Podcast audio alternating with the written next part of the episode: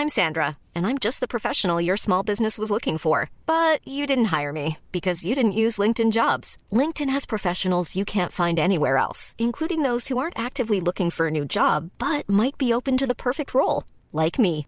In a given month, over 70% of LinkedIn users don't visit other leading job sites. So if you're not looking on LinkedIn, you'll miss out on great candidates like Sandra. Start hiring professionals like a professional. Post your free job on linkedin.com/people today.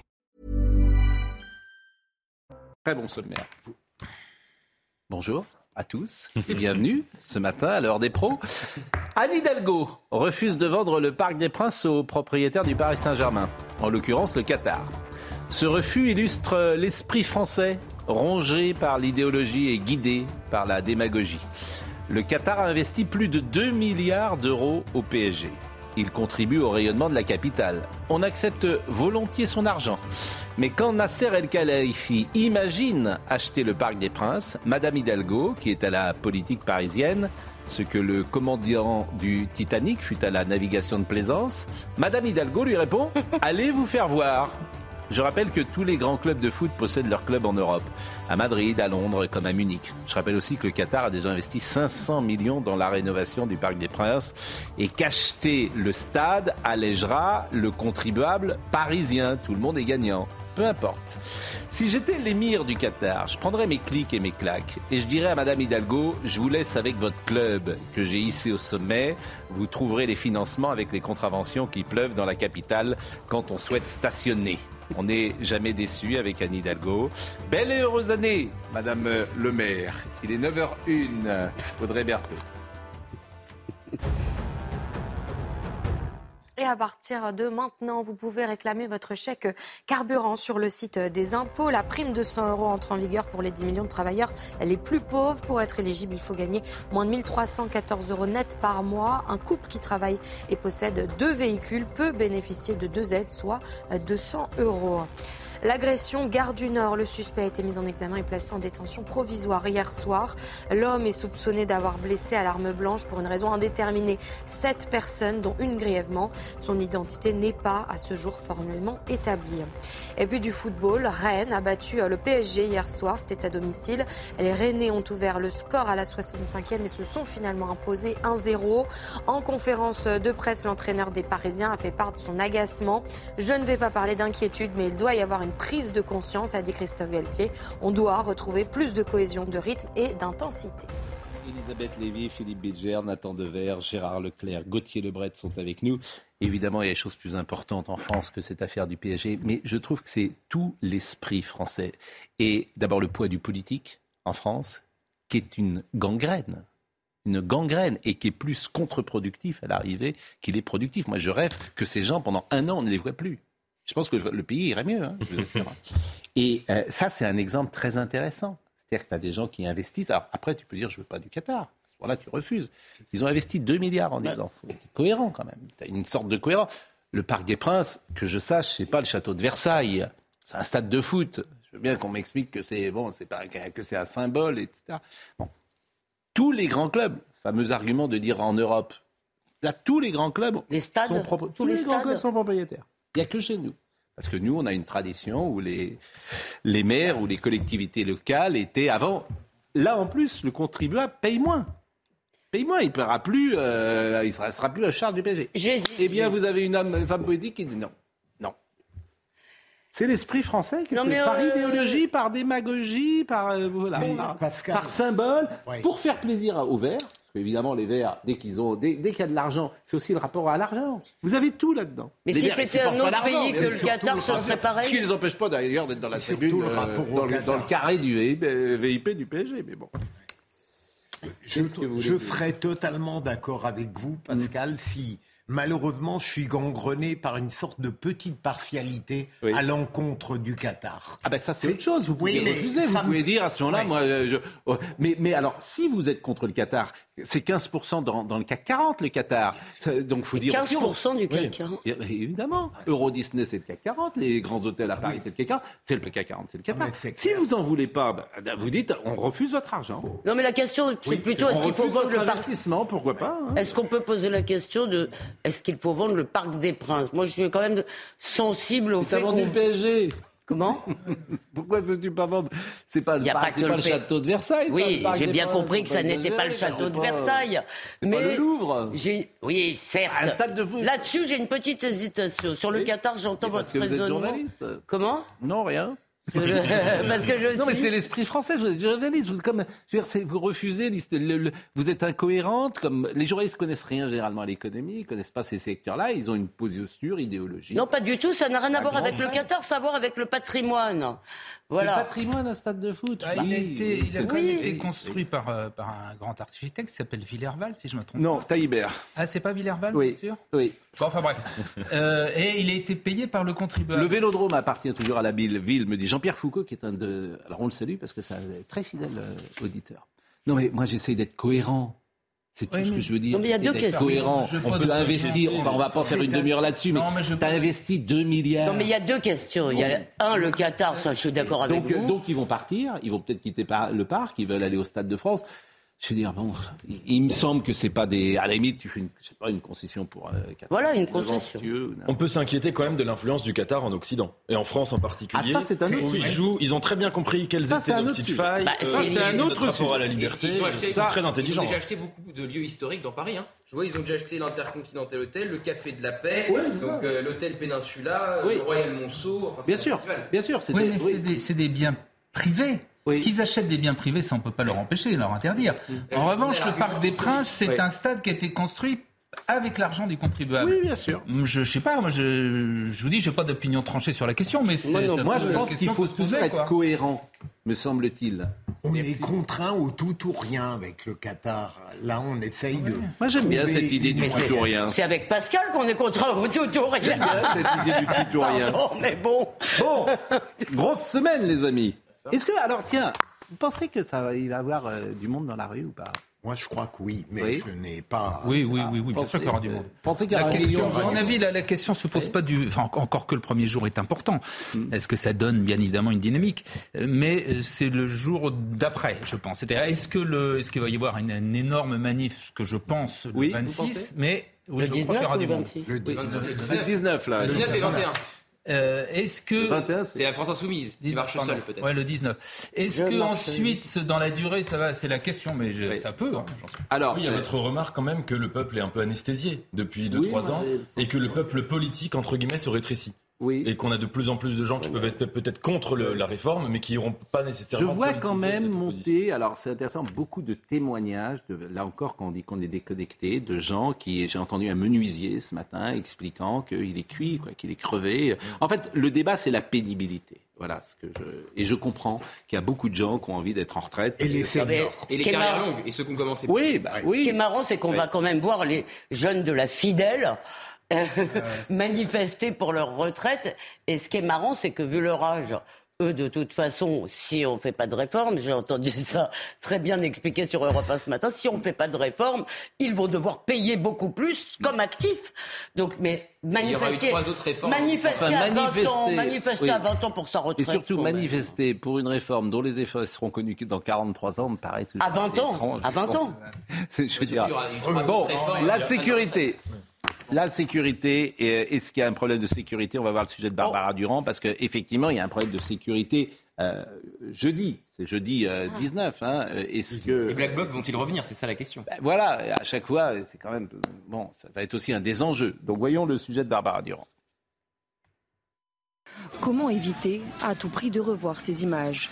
Jeudi, à Paris, mais aussi à travers toute la France, des milliers de personnes sont attendues dans les rues, des foules auxquelles pourraient venir s'ajouter des casseurs. Le retour des, des Black Blocs est hautement prévisible.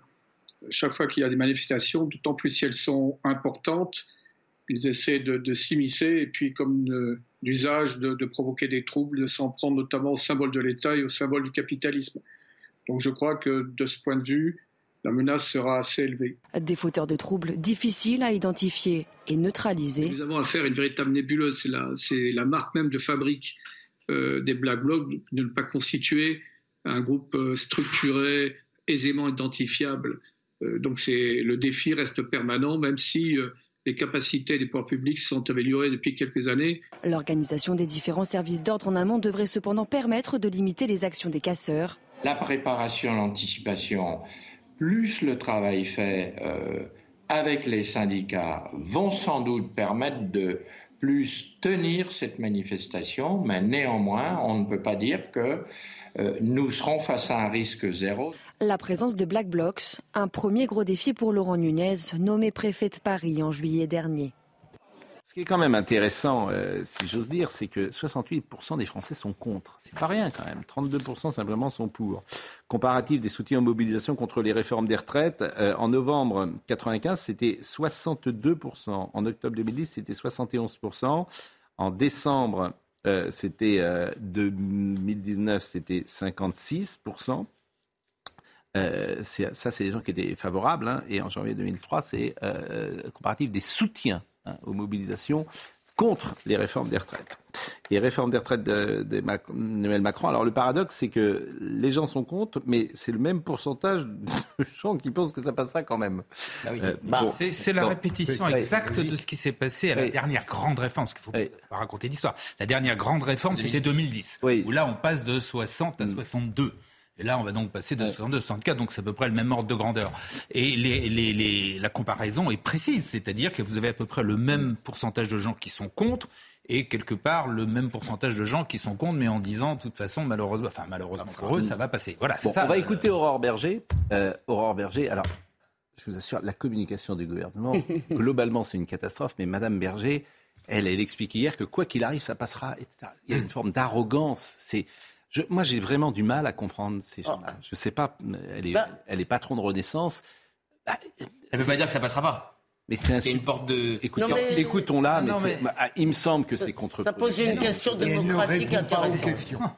Comment Elle ne répond pas aux questions en plus hier. Oui, c'est une raison purement politique. Oui. C'est-à-dire que la ça passera quoi qu'il arrive, c'est ça que vous Oui, la seule façon d'essayer. Et vous pensez que ça les décourage Je ne dis pas qu'elle a raison. Je, non, mais je vous explique est Moi, je pense que c'est contre-productif. Vous pensez que de dire à quelqu'un qui s'apprête à manifester, c'est parce que je quoi qu'il arrive, ça passera, hein, vieux. Tu peux crier. Je euh, vous explique que ça se passe comme ça C'est que ah, l'idée, c'est de quelque part entre guillemets de décourager ceux qui. Mais je vous ai posé la question avec l'argument qu'on a dit tout à l'heure, qu'on voit déjà dans les sondages, c'est que ça va. Non mais pardon, mais Pascal, je vous demande, est-ce que vous pensez que ça les décourage Non, que vous en ça les énerve. Moi, je pense que ça les excite. Oui, vous avez raison. C'est ça que je veux vous dire. Pardon, mais ça pose quand même une question démocratique, Pascal. Est-ce que D'abord, euh, rappelez-vous, si on avait demandé aux gens est-ce qu'il faut démanteler le nucléaire, ils auraient tous dit oui. Donc est-ce qu'il faut toujours suivre l'opinion est-ce que c'est comme ça qu'on doit gouverner? Est-ce que dans la rien sur le nucléaire. Hein. Comment? Non, ça veut rien sur le nucléaire. Écoutez, à l'époque, les sondages d'opinion. Ah, là, vous m'étonnez. Hein. Si, si, à l'époque.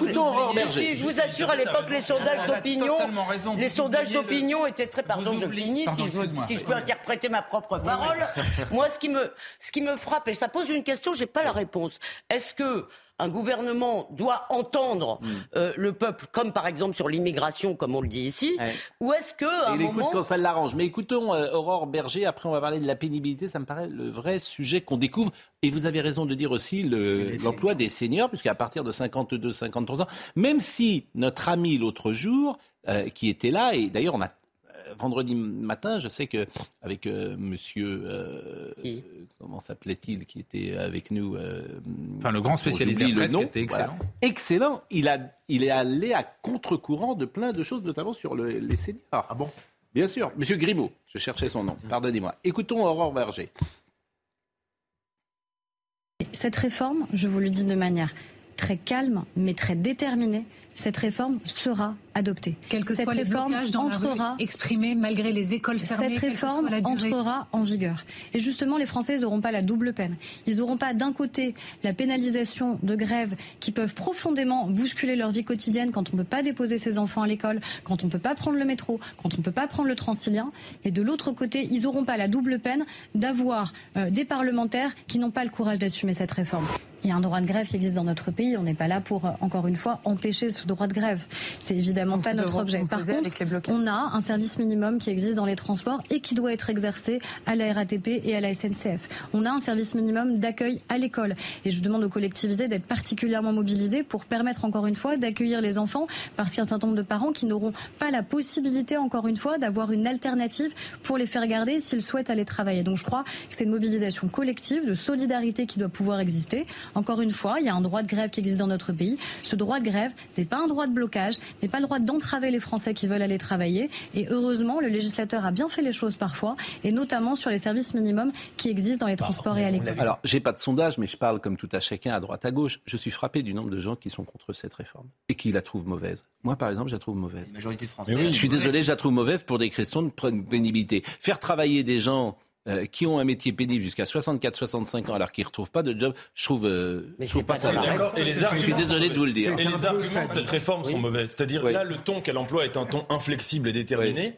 Et en fait, tout l'argumentaire autour de cette réforme, c'est ça, c'est de la présenter comme une fatalité, quelque chose qu'on est obligé de faire, alors que c'est un choix politique très clair, un choix antisocial. Et quand on lit le rapport du oh. corps, euh, quand on lit le rapport du corps, c'est très intéressant. Le rapport du corps que, ne décrit absolument pas la situation alarmante mm. dont nous parle le gouvernement. Il nous parle de, de risques oui, mais ça dépend. Mais personne ne l'a lu. D'abord, il ne dit pas que c'est certain. Bien Deuxièmement, ils sont pas très importants. Et les sommes ne sont pas énormes. Voilà, quand le gouvernement a dépensé 480 milliards pour le coronavirus et qui viennent nous embêter pour euh, un peu plus de 10 milliards, là, il y a quand même un deux poids, deux mesures. le principe, c'est pas de payer par l'impôt, Nathan.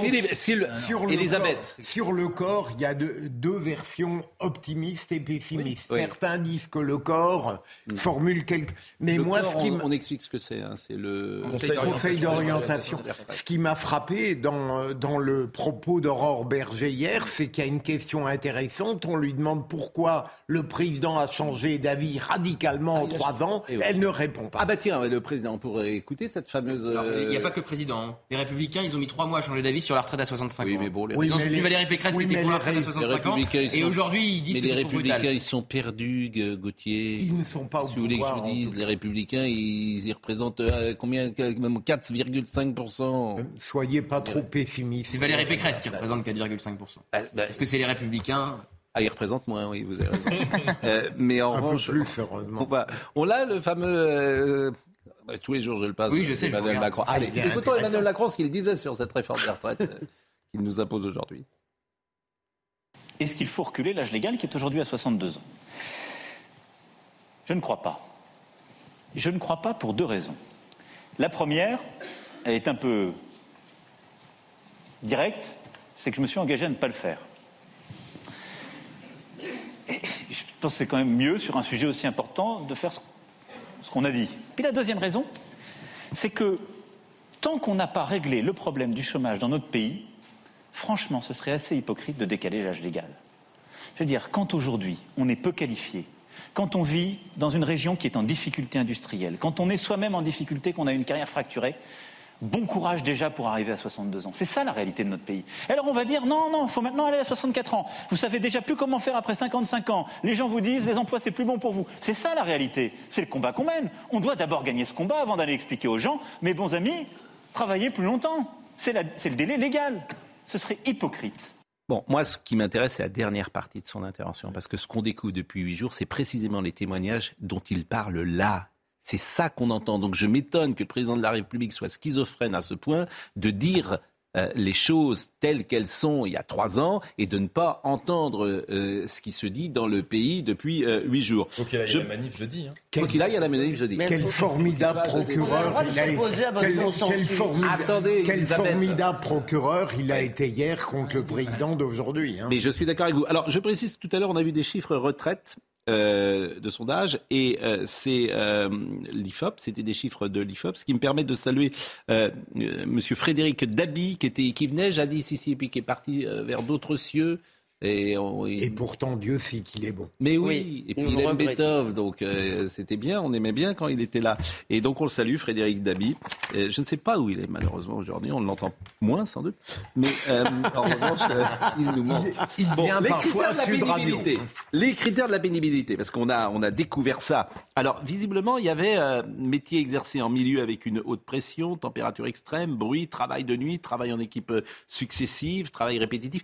Il n'y a pas tant que ça de critères de pénibilité. Par exemple, un menuisier, qui porte des charges, qui, fait beaucoup de manutention, Il n'est pas métier pénible. Alors que il laisse son métier. J'entendais le témoignage d'un menuisier. Donc je vous propose par exemple de voir des égoutiers avec ce sujet d'Alexis euh, Vallée. Et il me semble que pour toutes ces professions-là, vous ne pouvez pas demander la même chose à Gérard Leclerc ou à un journaliste euh, et, à quelqu'un qui. Ça me paraît tellement. Nous sommes d'accord, mais quand même. Gérard, il travaille toujours, et alors que le goutier. Peut-être il fait de la menuiserie aussi. Ah mais non, mais vous voyez ce que je veux dire.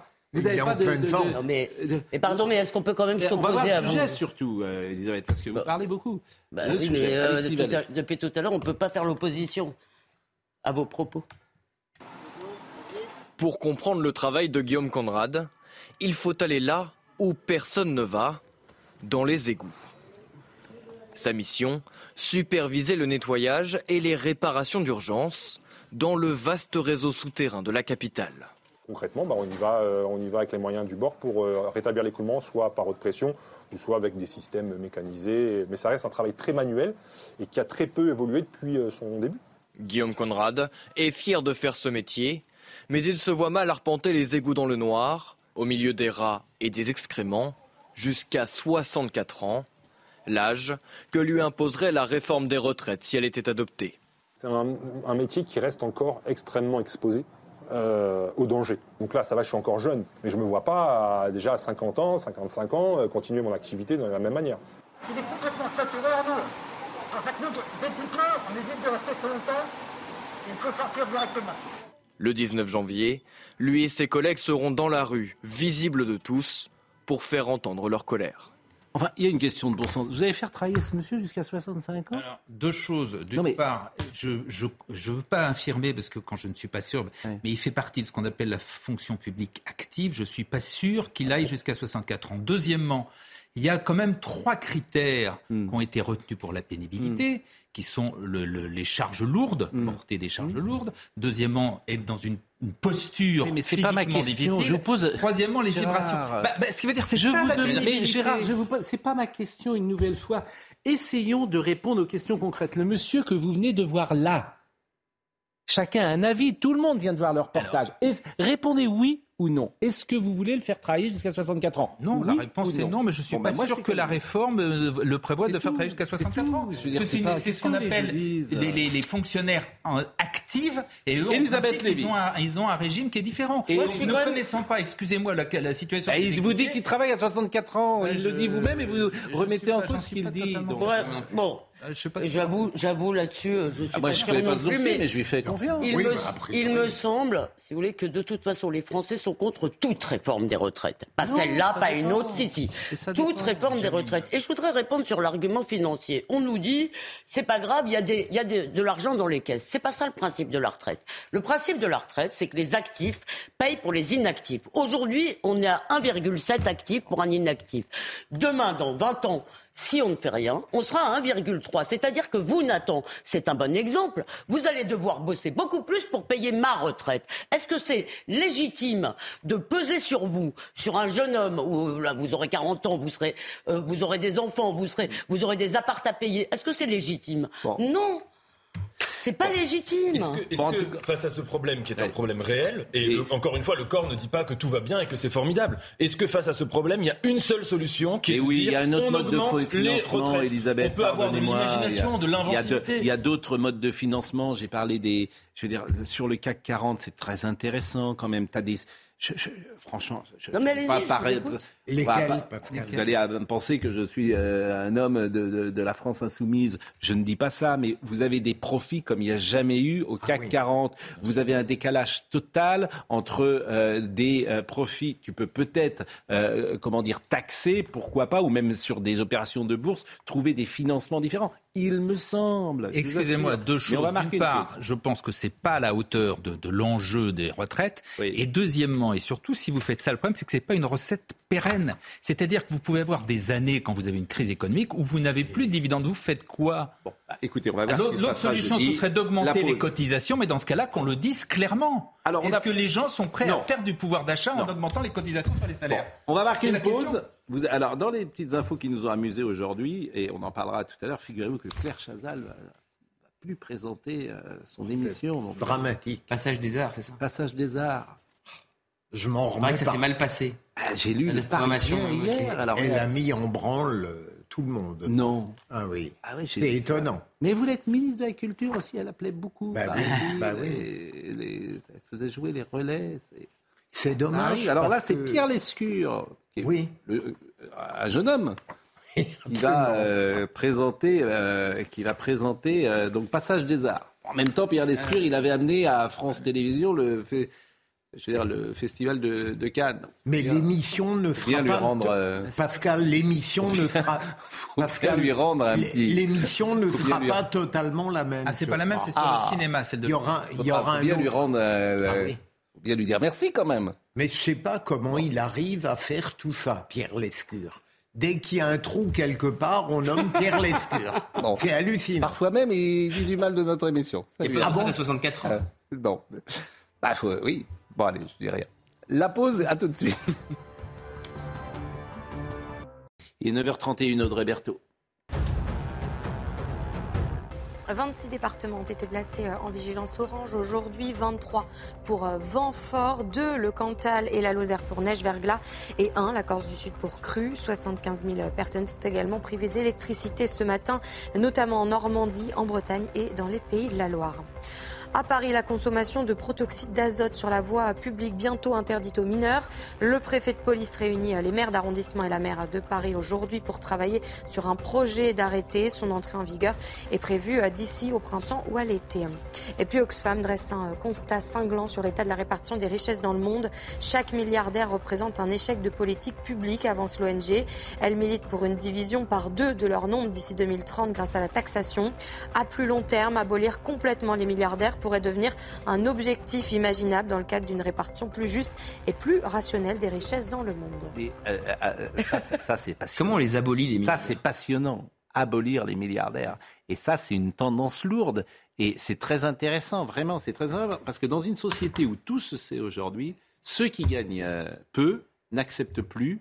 euh, Bien sûr. Tocqueville. Mais d'une certaine. Non, mais c'est très intéressant. Mais Pascal, c'est que- normal. d'une Mais, mais c'est humain. Je suis Je- d'accord avec vous. Oui, mais Ça, ça s'entend. Je La- suis d'accord la- avec vous. La réalité, c'est Oui. qu'il continue euh, quand même à s'enrichir, faut dire, Oui, ça c'est oui. des faits. Euh, deuxièmement, que le, effectivement, si vous mettez, présentez les chiffres, les chiffres bruts, par exemple, que 80 personnes dans le monde aient une fortune égale à la moitié de l'humanité, Euh, quelque part ça choque. Le seul problème, c'est qu'à partir de là, qu'est-ce qu'on fait? Mais oui. Comment Oui. vous faites? Mais- mais- Comment vous mais- faites? Sauf d'entrer dans une société totalement policière où vous allez. Mais euh, Votre question est Qu'est-ce que vous excellente. mettez derrière le mot abolir, quoi? Il faudrait une, une authentique révolution sociale, Gérard. Question donc, Ah, vous savez que derrière la révolution Non. sociale, il y a la Mais- terreur. hein. Non, non, non, mais je suis frappé de voir à quel point les crises créent des prises de conscience sur les premiers de corvée et tout cela. Mais si on allait au bout du raisonnement, il faudrait radicalement changer notre structure. Il est anormal que des métiers. Non, il y, a, il y a une méthode qui est très très bien. Ah, laquelle, Pascal C'est celle de, de- c'est-à-dire que les salariés doivent être pour, Ouais. pour réconcilier le, le capital et le salariat. Les salariés doivent être, euh, euh, comment dire, euh, doivent- Participe. Participe. intéressé. Vous êtes, gaulliste, vous êtes gaulliste. Mais bien sûr, c'est ça le grand truc. C'est-à-dire que ça peut pas partir que chez les actionnaires, évidemment. Mais bien C'est-à-dire que ceux qui bossent dans l'entreprise doivent avoir une part beaucoup plus importante pour réconcilier et qu'ils aiment Vous l'entreprise. avez, vous avez raison. Le seul souci, c'est qu'il y ait beaucoup, beaucoup, beaucoup de salariés qui sont dans des petites entreprises qui n'auront jamais cet avantage. Et dans ce cas-là, vous faites un- une, une distorsion entre ceux qui ont la chance de travailler dans une grande entreprise Ouais. qui fait Bon. des gros bénéfices et, les, et les- Alors- ceux qui sont dans des petites entreprises. Avançons. François Hollande était sur. euh, c'est bien François Hollande. C'est toujours bien qu'il parle, François Hollande, parce que vraiment, euh, ce qu'il a fait euh, dans son dernier quinquennat mérite qu'on l'entende encore aujourd'hui. Et il a parlé ce matin sur euh, France Inter et peut-être a-t-il parlé de la réforme qu'il n'avait pas faite. Pour qu'une réforme soit acceptée, donc acceptable, il y a deux conditions à réunir.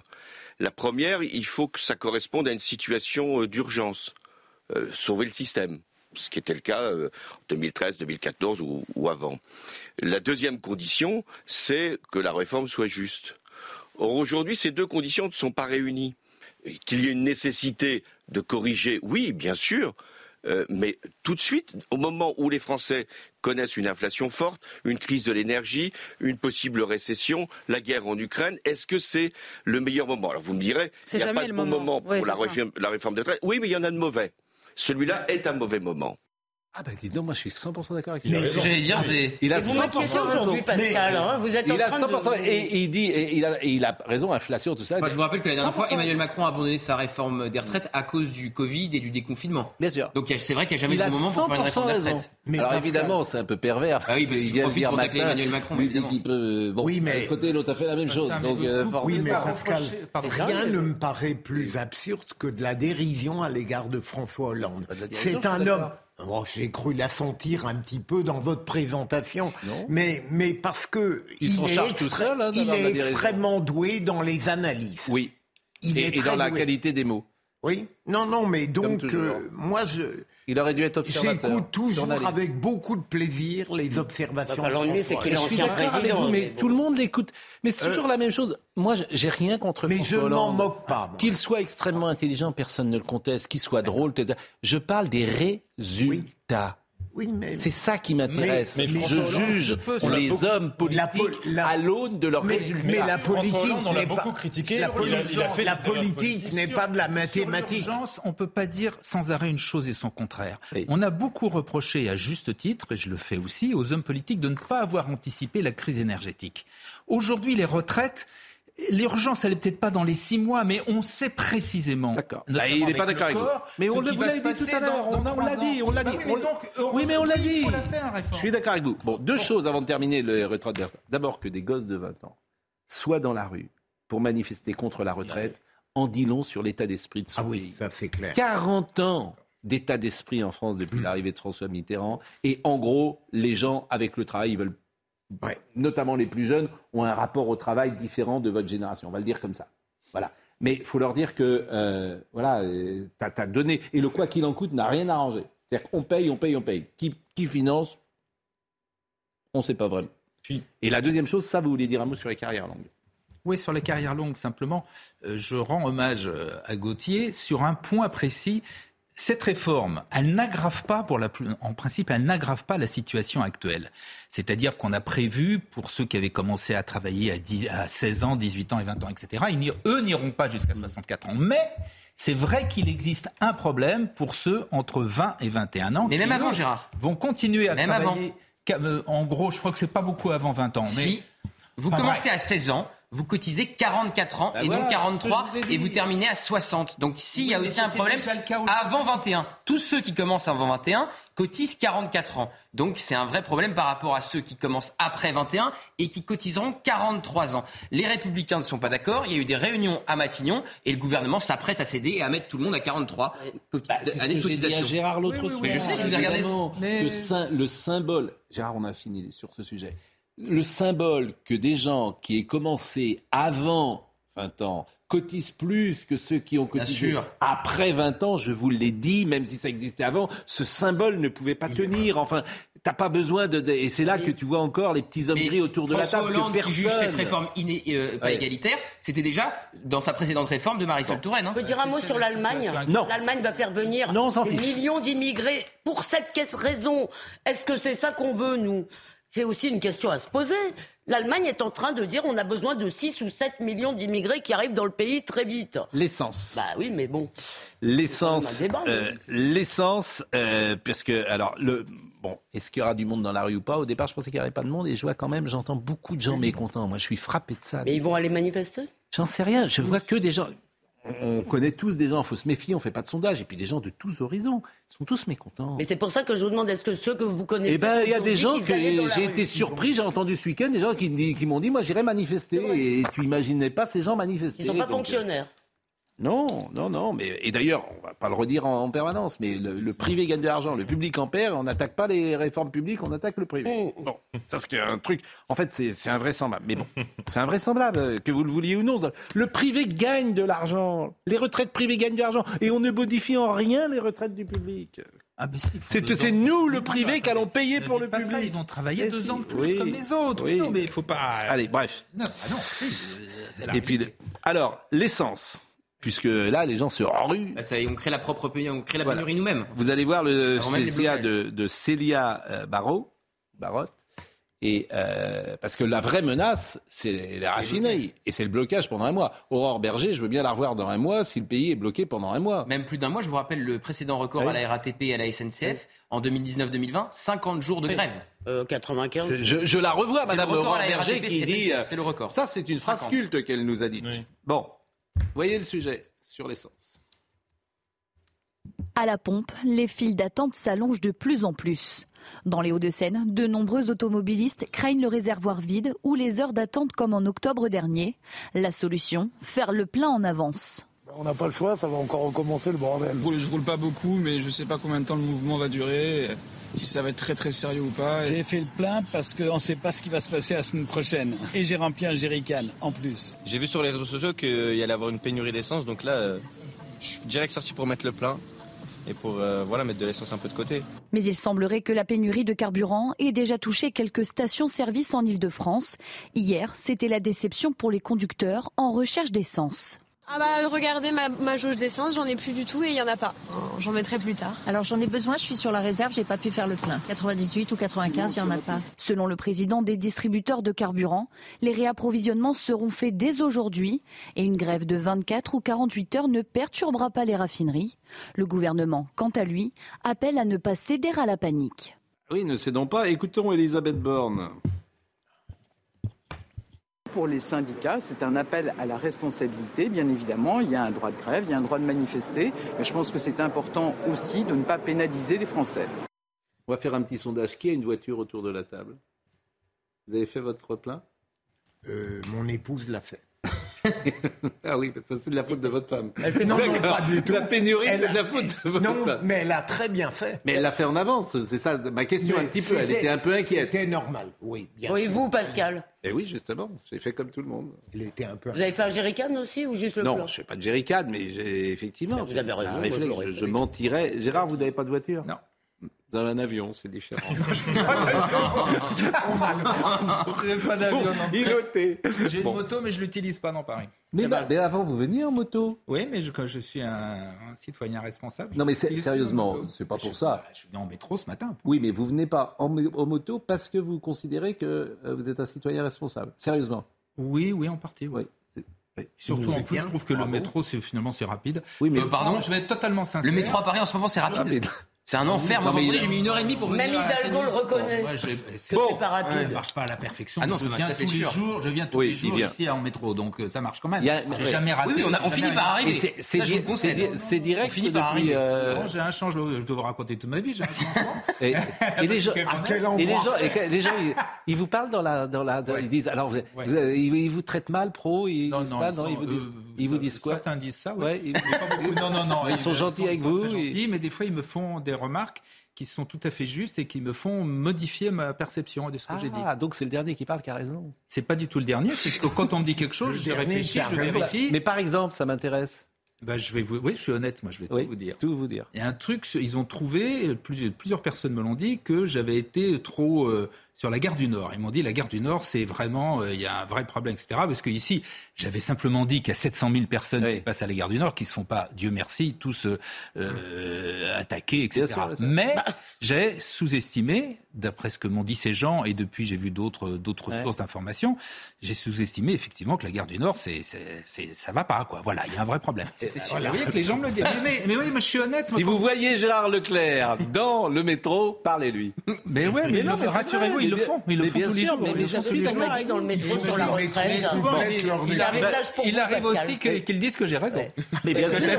J'ai un message pour vous sur la retraite dont on me fait part dans le métro après m'avoir dit, vous prenez le métro. On me dit, beaucoup de fonctionnaires m'ont dit, Pascal Pro, il faut lui dire oui. que dans le calcul de notre retraite, il n'y a pas les primes. Or, les primes sont une grosse partie de notre salaire. Oui, mais alors moi, je voilà. suis d'accord avec ça, qu'on voilà. intègre les primes, mais je m'étonne.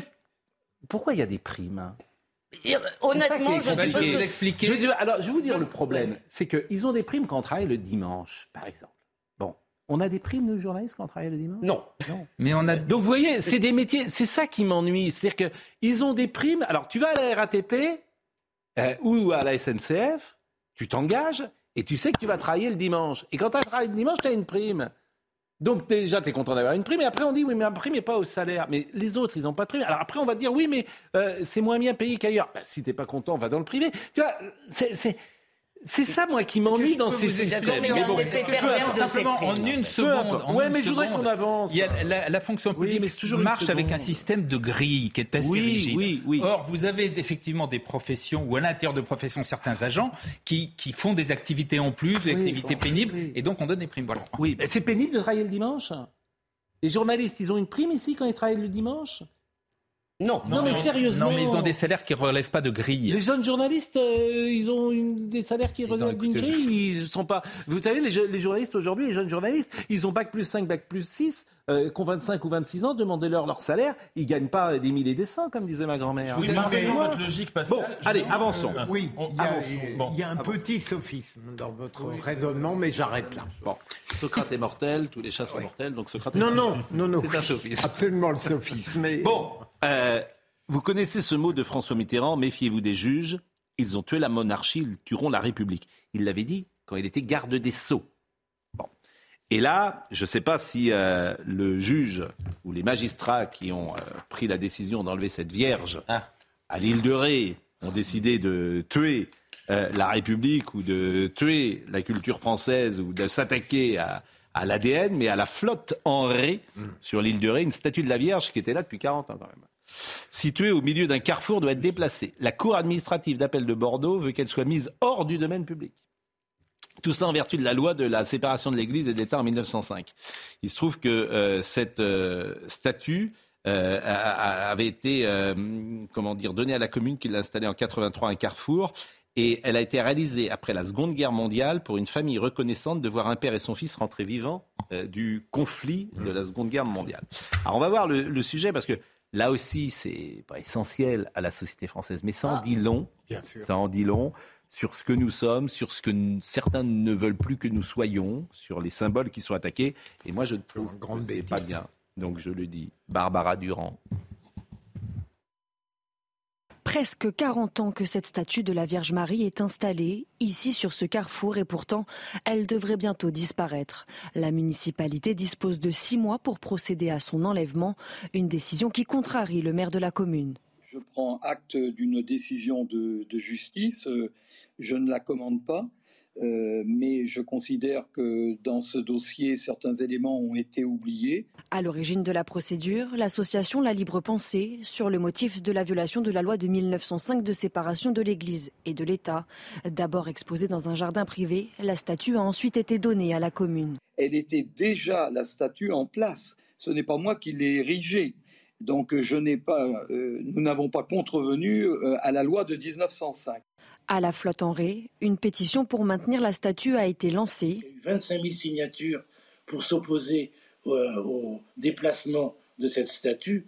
Or, il n'y a pas 25 000 chrétiens fervents à la flotte. C'est évident que c'est une volonté de couper nos racines chrétiennes comme s'il fallait faire disparaître tout ce qui est dans notre histoire. Le maire de la commune a confirmé vouloir saisir le Conseil d'État afin de faire invalider cette décision. C'est l'association la, Libre Pensée 17 je crois que c'est M. Schiappa hein, qui est Alors, ils sont. Excusez-moi, moi, j'ai vu quelques-uns de leurs textes. On, allez, allez lire, on vit sous l'Inquisition. Et ce qui est intéressant, c'est que peut-être strictement le tribunal a appliqué la loi. Sauf qu'il y a une marge, il y a une interprétation de la loi. Si c'était, j'aimerais savoir, si c'était, alors ça peut pas être une représentation, mais un monument, disons, qui a à voir avec l'islam. Est-ce qu'ils auraient pris la même décision? Je n'en suis pas sûr. Je n'en suis pas sûr. les églises en France? Bah, ça, c'est Madame. Vous confondez avec Madame Bachelot, là. Rosine Bachelot a dit qu'il y avait trop de. Comment Rosine Bachelot a dit qu'il y avait trop d'églises construites ces dernières années en France et qu'il fallait en détruire. C'est que c'est très intéressant comme question de comparer les deux, les deux questions de laïcité. C'est-à-dire que moi, je vous donne mon avis. Je trouve que bon, ils ont raison du point de vue de la loi hein, de 1905, mais que justement, c'est dommage que cette interprétation de la laïcité efface le fait religieux en général. Mais est-ce que vous diriez ça si c'était le cas pour une atteinte à la laïcité Alors je vous réponds très vite. Je vous réponds très vite. Je pense que l'islam et le christianisme, le catholicisme ne doivent pas avoir le même statut en France parce que le catholicisme n'est pas seulement une religion, c'est notre substrat culturel, c'est notre civilisation. On n'est pas dans une civilisation islamique. Moi qui ne suis pas catholique, si vous voulez, quand je vois des églises et des statues de la Vierge Marie, de ce que vous voulez, je sais que je suis dans mon pays, la France. Il y a deux choses. On, n'est pas Sur le plan juridique, c'est très difficile de distinguer le fait entre les... On arrête avec le droit. Pascal, on elle, est, elle a raison. On n'est pas obligé d'avoir une conception de la loi de 1905. Je trouve qu'il y a une laïcité revancharge, dogmatique, qui est pénible. Deuxième élément... Un anticatholicisme. Euh, deuxième élément, un tribunal administratif peut comprendre qu'en réalité, on peut être partisan du maintien d'une statue de la Vierge pas au nom d'une foi, mais au nom de la culture. C'est une, c'est un peu ce que disait à l'instant Elisabeth. Mais il s'était passé la même chose au Sable d'Olonne avec une statue de Saint-Michel. Il s'était passé la même chose au Sable d'Olonne avec une statue de Saint-Michel. C'est la même chose aussi pour les crèches euh, à, chaque, à chaque Noël. Quand euh, des maires veulent installer des crèches euh, dans leur mairie et qu'à chaque fois ils sont condamnés. C'est une question sur laquelle tout le monde a un avis. Parce que c'est. Moi, ce qui m'ennuie, c'est qu'on attaque, là encore, et c'est les juges je veux dire, ils attaquent l'identité française. Ah oui. Mais Vierge Marie, c'est l'identité française. On peut aussi supprimer les églises, parce que c'est dans le domaine public, tu vois une église. Tous ces raisonnements, tu peux considérer que tu vois une église, il bah, faut enlever une église, elle est dans le domaine public. Il faut la mettre à un moment. Elle est prévue, c'est protégé par la loi de 1905. Oui, ah mais les juges, Pascal, ne font traduire les faiblesses des politiques. Hein. Oui, vous savez bien que voilà. Mais en fait, c'est pas la laïcité, c'est de l'anticatholicisme primaire, là, franchement. Bah non, là, de fait, c'est pour ça que je vous posais cette question, parce que de fait, là, c'est l'application de la loi de la laïcité. Et sans doute qu'ils auront raison jusqu'au bout. Comme vous le savez, mon cher Nathan, euh, la loi est interprétée par les juges. et elle est interprétée dans des sens assez différents selon de quoi on parle. Je salue euh, René Chiche qui nous écoute, qui, je vais le contredire, et il dit les journalistes sont payés double le dimanche. Non, je suis désolé de vous le dire, euh, cher René Chiche. Ils ont un 13e mois obligatoire dans la convention collective, ça je ne sais pas. Oui, c'est vrai. ils ont un 13e mois obligatoire Qui est souvent intégré au salaire entre nous. Euh, il est journaliste. Euh, et, bonjour à Philippe Bilger, vous dit-il, avec qui je... vous déjeunez demain avec lui. Avec lui, en effet. Mais il peut nous appeler René Chiche de temps en temps. Mais il est, il est, très très bien. Hein. Il est très intéressant dans les débats. Mais, bien sûr, et moi on l'a reçu ici euh, de nombreuses fois. Mais là, sur euh, payer le double dimanche, je, non, non, ça, je, ne, je ne crois pas autrement. Le 1er mai. C'est le seul jour où les journalistes sont payés. Exactement. Le 1er mai. Vous avez parfaitement raison. Et le seul jour et férié reconnu par euh, la convention collective. Exactement. Donc on est, si on était payé le dimanche, il y a beaucoup de journalistes qui travailleraient le dimanche. Sinon on travaillerait peut-être avant. nous, nous avons notre spécialiste qui travaille le dimanche, euh, Jérôme Béglé. Ah, bien sûr. le journal du dimanche, puisque c'est ah le jour où il travaille. Ah bah il travaille pas tellement le dimanche. Euh, on va marquer. Il travaille justement. Mais je... ah, il travaille le samedi plus que le dimanche. Eh oui. Mais le samedi tard. Bon, euh, on va marquer une pause. Euh, on parlera donc. Euh, alors, il va y avoir. Vraiment, dans le temps, on faisait des réformes sur le Conseil d'État ou sur la décentralisation, plus exactement. Bon, maintenant, on va faire des référendums à Paris sur les trottinettes. Oui, mais enfin, quand même. Transit, Gloria Mundi. Vous avez voté pour l'interdiction, Pascal, j'en suis sûr. Je trouve que c'est oui, c'est dangereux. Effectivement, faut-il supprimer On va demander aux Français, aux Parisiens. Vous vous rendez compte le ridicule, le grotesque Tu vas demander aux Parisiens de voter Enfin, je sais pas, moi. Ce bah, C'est la seule manière pour reculer. Elle peut pas, On écoutera Hugo Frey parce qu'hier, certains ont ah été dire qu'il était mal en point. Il a été obligé de prendre la parole pour dire je suis bon, Il va bien, heureusement. Et puis, je vous jure, on parlera de Claire Chazal parce qu'on est quand même très ennuyé. Franchement, c'est le passage des arts. Et, encore une fois. Là, moi, je. je... Je l'ai jamais vu. Ah, passage des arts. Ah, j'ai parfois. Là, vous êtes. Euh, il y a beaucoup de gens qui n'ont jamais vu d'ailleurs. J'apprends son arrêt en même temps que son existence. Mais, mais, mais, mais bon. Mais ah, bon. La pause à tout de suite. Audrey Berthaud, il est 10h. Pourquoi Gosport risque un redressement judiciaire? Le tribunal de commerce de Grenoble doit se prononcer aujourd'hui sur euh, l'enseigne d'articles de sport qui se trouve en cessation de paiement. La direction et les actionnaires démentent, mais les 2160 salariés français s'inquiètent de la situation financière de l'entreprise. Des cyclistes qui grillent les feux rouges, des trottinettes électriques qui roulent sur les trottoirs, ce sont des comportements devenus courants dans les rues parisiennes. Mais pour lutter contre ces comportements, Anne Hidalgo veut instaurer un code de la rue cet été. L'objectif, faciliter la cohabitation entre les cyclistes, les piétons, les trottinettes et les véhicules. Enfin, l'espoir de retrouver des survivants après l'accident d'un avion au Népal est désormais nul selon les autorités. 72 personnes étaient à bord. Un jour de deuil national a lieu aujourd'hui au Népal. Les secouristes poursuivent toutefois leur recherche. Un code de la rue à Paris. On en parlera peut-être tout à l'heure. Elie Chouraki est, là et je le remercie. Bonjour. Bonjour. Quand vous êtes à Paris, vous venez euh, nous, euh, nous rendre visite. Vous habitez entre euh, Israël et, la France hein, maintenant. Et c'est toujours bien d'avoir un regard de quelqu'un qui été longtemps en France et puis qui maintenant peut porter un regard sur notre pays, mais à tous les niveaux d'ailleurs, politique, quand vous baladez dans la ville, dans Paris. Quand vous revenez aujourd'hui dans Paris, qu'est-ce que vous vous dites? C'est tellement beau. C'est ma première sensation. Je me dis, c'est, quand même. Je ne sais pas si les Français se rendent bien compte. On râle tout le temps, on fait des grèves, on s'emmerde, etc. Mais c'est tellement beau Paris. C'est tellement beau la France. C'est tellement bien notre pays. non, mais vraiment, je le dis sans aucun humour. Parce que. Et vous trouvez que Paris. les, oui. les, gens sont sympas. Euh, à Paris Oui, oui, oui, non, mais. Alors je vous assure, nous, c'est vrai, quand on est, on est coincé à l'intérieur. Vous vivez où aujourd'hui Mais il y a la même chose à Tel Aviv. Hein. On râle aussi contre les gens de l'Israélien de Tel Aviv. Donc. Mm. Euh, le, le, le, fait de râler, ça, ça n'est pas une, une, proportion française. Finalement, ceux qui aiment Paris, c'est ceux qui n'y vivent pas. Ceux qui aiment Paris, c'est ceux qui peuvent euh, de temps en temps le quitter, je pense. Vous voyez pas la dégradation? Mais si, mais si, bien sûr. Mais moi, je suis né ici, c'est mon pays, c'est ma terre, donc euh, la dégradation, bon, euh, c'est aussi un peu ma part de responsabilité, la part de responsabilité de ma génération. On n'a pas su se battre pour garder le niveau qu'on aurait dû garder, et maintenant, il faut que les générations qui nous suivent réagissent. Bon, euh, vous êtes là aussi souvent pour être un témoin. On vous a eu régulièrement sur ce qui se passe évidemment à Tel Aviv et euh, dans, cette, dans cette région du monde euh, qui est toujours sous le regard précisément du monde entier. Et un homme armé d'un couteau a attaqué des passants samedi à Strasbourg cette information, elle, est passée quasiment sous les radars. Hein. Personne n'en parle. Euh, l'assaillant a tenté de poignarder un homme et une mère de famille. Il a été maîtrisé par un policier hors service avant d'être interpellé. Les faits se sont déroulés samedi vers 17h30 rue de Colmar à Strasbourg, armé donc d'un couteau. Il tente de porter un coup dans le dos à un piéton qui se rendait à son véhicule. Il y a eu un tweet quand même de Gérald Darmanin. Euh, qui est, que vous allez voir. Merci au policier courageux qui, en dehors de son service, a interpellé un individu très menaçant à Strasbourg. Grâce à son intervention, aucune victime n'est à déplorer. J'espère que ce policier courageux, il aura la Légion d'honneur hein, pour le coup. Mais ce qui est intéressant, c'est ce qu'a dit euh, celui qui a d'ailleurs, euh, lorsqu'il était avec son couteau, a dit les paroles qu'on entend régulièrement dans les attentats dans ces cas-là, à Akbar. Et la revendication euh, par la, parole, la justification par la parole. Vous, vous, allez payer ce que vous faites à Gaza. Oui. En Palestine. En Palestine, en Palestine oui. Alors, je parle de Gaza parce qu'il faut. Je, pèse mes mots parce que c'est grave. C'est-à-dire que Gaza, c'est l'Iran.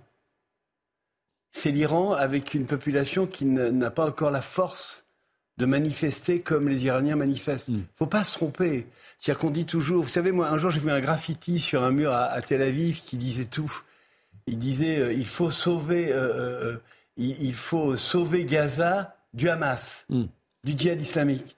C'est-à-dire que on a toujours l'impression, alors vu d'ici, justement, quand je viens d'ici, on a toujours l'impression, Israël, mm. pays d'apartheid, vous parlez d'apartheid, 143 nationalités en Israël, euh, un, million et demi d'Israéliens euh, musulmans, euh, arabo-musulmans. Je veux dire, c'est tout sauf un pays d'apartheid. C'est un pays qui se protège. C'est un pays malheureusement qui, de temps en temps, fait des actions terribles, mais qui reçoit l'attentat dont vous parlez à Strasbourg. Il y en a un par jour en Israël. Mm. Un par jour. Ce que vous voulez dire, c'est que la population à Gaza et euh, contre ceux qui dirigent. vous faites le parallèle avec l'Iran, c'est ça que vous voulez dire.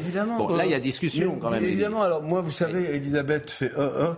Moi, l'avantage, c'est que j'ai travaillé donc sur i24 News, qui est une chaîne d'information israélo-américano-française, et que j'ai envoyé des vous toujours, dans Gaza pour voir comment ça se passe. Vous y êtes toujours sur i24 News? Non, j'ai arrêté pour euh, des raisons qui... Euh, qui n'ont aucune importance. Donc, et parce que je vais faire un film et que je, je voulais arrêter. Non, mais on croit comprendre que c'était pour des raisons de sécurité, peut-être que vous avez arrêté. Non, non, c'est pas ça. C'est parce qu'on voulait changer un peu le, le, thème de mon émission, la façon de la faire. Et je, comme je suis un type euh, d'une grande liberté, comme vous le mm. savez, mm. euh, dès qu'on atteint un peu à ma liberté, je réagis et je préfère partir plutôt que de céder. Donc, euh, voilà, donc moi j'ai fait faire des reportages dans Gaza sur des populations qui disaient mais qui demandait même euh, le retour de l'administration israélienne. Vous savez qu'il y a des milliers de Gazaouis tous les jours. Je, vais me faire assassiner ici parce que les gens ne savent pas, ils croient que je mens. Mais moi, je m'en fous de mentir. Hein. Je, fais des, je fais des films, je fais du cinéma. Moi, je, je, je, je, suis simplement un observateur de ce qui se passe, mais un véritable observateur. Quelqu'un qui est sur le terrain, qui a envoyé des gens pour faire des, des, des, des micro-trottoirs dans Gaza. Par, avec des, des, des Et c'était pour ça que ce, ce, témoignage pouvait nous intéresser. Nathan, et on va parler euh, tout de suite après de la gare du Nord. Oui, ce qui m'a interpellé dans cette phrase euh, à Strasbourg euh, euh, de cet homme qui voulait poignarder des gens pour les punir de ce qu'ils faisaient en Palestine, c'est très intéressant comme phrase, c'est-à-dire de, de s'en prendre à des habitants strasbourgeois euh, rue de Colmar qui n'ont rien à voir avec le conflit israélien. Moi, j'y vois le symptôme qu'il y a des gens, beaucoup de gens dans le monde, qui euh, passent tout le temps leur, leur, temps à parler de la Palestine, à défendre la Palestine, mmh. mais qui la défendent comme une sorte d'idée fantasmatique, sans savoir à peine la placer sur une carte et sans se soucier du sort des Palestiniens. Bravo, et vous avez bravo, raison qu'en effet, à Gaza, oui. par exemple, les que... populations civiles sont les premières bravo. victimes du pouvoir du Hamas. Bravo. Une fois qu'on a dit ça, il me semble qu'on peut quand même critiquer le virage autoritaire que prend mais le gouvernement. La gare du Nord. Bien sûr. Ça, ça n'a rien à voir. C'est autre chose, évidemment. Oui. On peut ne pas être d'accord avec Netanyahou, ne pas être d'accord avec une politique qui devient une politique euh, à droite, disons, oui. très sérieusement à droite. Très à droite. Mais en même temps, être. La gauche israélienne oui. aujourd'hui n'existe pas ou peu. Enfin, quand vous lisez le monde, quand vous lisez le monde, vous avez vraiment l'impression qu'Israël et c'est l'Iran. Écoutez, il faut non, arrêter là. On est, on est, loin de ça. Hein, le monde est vraiment dégoûtant sur Israël. Dégoûtant. Non, non, mais le journal Le Monde, hein, vous voulez dire Oui, il y a ah, pas. non, mais, non, mais elle n'a pas tort. Excusez-moi, il y a journal, le journal Le Monde qui fait. C'est intéressant. Non, mais c'est vrai. Mais bien sûr. Une fois, moi, je vis donc. Je vais souvent à Jérusalem. Je suis à Tel Aviv. Je suis à Yafo. J'habite Yafo dans la ville la plus mixte d'Israël où il y a autant d'Arabes que de Juifs et tout le monde est israélien. Donc je, je, vis et je vois par exemple en ce moment on parle des grandes manifestations à Tel Aviv. Il y a eu une centaine de personnes place Kikarabine. Mm. Il y a eu quelques gens à, qui ont manifesté, euh, mm. euh, accompagnés d'ailleurs par les gays qui en profité pour euh, exprimer aussi leur point de vue. Mais c'était formidable. Mais c'est pas euh, des millions de gens dans la rue qui crient contre le gouvernement. Ils ont, ils ont voté, vous savez, c'est une démocratie. Ils ont voté, ils ont élu Netanyahu. Alors, Elie, avançons et oui. euh, merci d'être avec nous. Je voulais qu'on parle de la gare du Nord. Cinq jours après l'attaque à la gare du Nord, le suspect a été mis en examen pour tentative d'assassinat et placé en détention provisoire. Il est accusé d'être l'auteur de l'attaque qui a blessé sept personnes mercredi dernier avec un crochet métallique. Je voulais qu'on écoute euh, Marion Maréchal, qui était hier soir l'invité de Yvan Rioufol. On se balade et on se dit, en fait, on est dans un pays où on peut prendre une balle maintenant, un coup de couteau de manière parfaitement gratuite à 6h30 du matin au milieu euh, des gens en costume cravate qui partent au travail. Euh, donc c'est vrai qu'il y, y, y, a quand même une espèce euh, d'accélération de, de, de l'ensauvagement, je pense qu'on peut aller sur ce terme, qui est quand même assez spectaculaire et dont on se rend compte aujourd'hui que plus personne n'en est protégé. Et, on se rend compte d'ailleurs que systématiquement les profits se suivent et se ressemblent. Hein, la plupart du temps, euh, rappelons-le quand même, Gare du Nord, parce que c'est pas une petite information. C'était une fois de plus un homme euh, qui était clandestin, euh, qui a eu plusieurs obligations de quitter le territoire français. Et comme euh, l'homme qui a attaqué à Strasbourg serait réfugié. Alors lui, il aurait eu le statut de réfugié, oui. ce qui pose Donc, des questions. Mais Pascal, ce qu'il y a d'intéressant, si je ne me trompe pas, c'est que pour Strasbourg, euh, la procédure n'a pas été engagée sur le terrorisme. Non. Malgré ce qu'il a pu dire. Ouais. Non. Le PNAT n'est pas saisi. C'est assez mystérieux. C'est bizarre. Un, mais c'est un mystère mystérieux. Et puis on s'habitue, c'est-à-dire que euh, il y a 5, 3 ans, 4 ans, c'était repris dans tous les médias, mais là, c'est euh, vraiment cette info, elle est passée sous les radars. Et puis, je peux ajouter vite, Bien sûr. Euh, ça n'est pas euh, lorsque Marion Maréchal dit l'accélération, l'ensauvagement, elle a en partie raison, mais ce qui devient dramatique aujourd'hui, c'est l'imprévisibilité de tout. Oui. Ça, c'est fondamental. Bah, là, c'est des gens qui sont tout seuls. Oui. C'est-à-dire oui, que manifestement, on arrive à déjouer des attentats Total. collectifs parce qu'on a un service de renseignement puissant, j'imagine. Ah, mais un homme seul euh, passe à l'acte. Voilà. C'est le terrorisme d'atmosphère dont, dont oui. parle Gilles Kebel. C'est-à-dire que oui. c'est des gens qui sont des pauvres gens. Hein. Euh, franchement, il faut. Ils sont, alors, ils sont à blâmer évidemment, mais ils sont aussi à plaindre. Mm. C'est des gens qui sont manipulés, qui sont euh, formés, formatés pour tout d'un coup agir comme ça en dehors de toute direction. Mais Et malheureusement, tout ce qu'on vit, c'est vrai que c'est pas terroriste, c'est vrai que euh, la, la, la, la, Vierge qu'on veut déplacer, mm. c'est aussi euh, pour la lycée toutes ces petites défaites. Ça vous euh, choque, par exemple, la Vierge qu'on veut déplacer à l'île de Ré Mais moi, je suis, je, je suis d'accord, j'ai entendu Elisabeth tout ouais. à l'heure. Je suis français, pour moi, la France, c'est l'église au milieu ouais. du village, ouais. c'est les, les, les, cloches qui sonnent. Mais ce qui est marrant, euh, c'est vraiment intéressant, euh, souvent je l'ai dit ici, les juifs, politiquement, de 1789 à 2000, ont globalement été à gauche. Oui.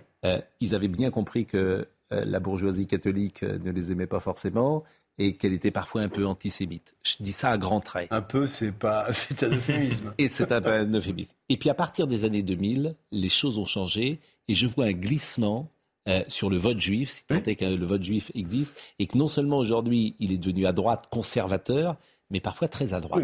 je parle des juifs en France. Hein. Je parle des juifs. Si tant est qu'on puisse mettre tous les juifs français sous la même bannière, tout ça est un peu forcément compliqué. C'est pour ça que je le dis à grands traits sans faire une caricature non plus, la, gauche et l'extrême gauche en particulier est devenue très euh, virulente contre bien sûr. ce qu'ils appellent l'antisionisme, qui est une forme d'antisémitisme. Mais c'est une des raisons, bien la face cachée de l'antisémitisme. Bien sûr. Et évidemment, les Juifs ont, Mais vous savez, les Juifs, vous savez, ils ont, ils ont. Mes parents, par exemple, sont devenus Juifs grâce au, décret Crémieux, oui. qui a eu en Algérie 1800, je ne sais plus combien. Bon, mais c'était une telle chance, c'était un tel honneur c'était une telle joie que lorsqu'ils sont arrivés en France, mes parents qui parlaient couramment arabe, qui parlaient couramment espagnol, n'ont même pas voulu m'apprendre ces langues parce qu'il fallait être français. Et ma sœur s'appelle France, une de mes deux sœurs s'appelle France. C'est-à-dire que c'était, il y, avait, on parle d'immigration souvent, et moi je suis pour une forme d'immigration parce que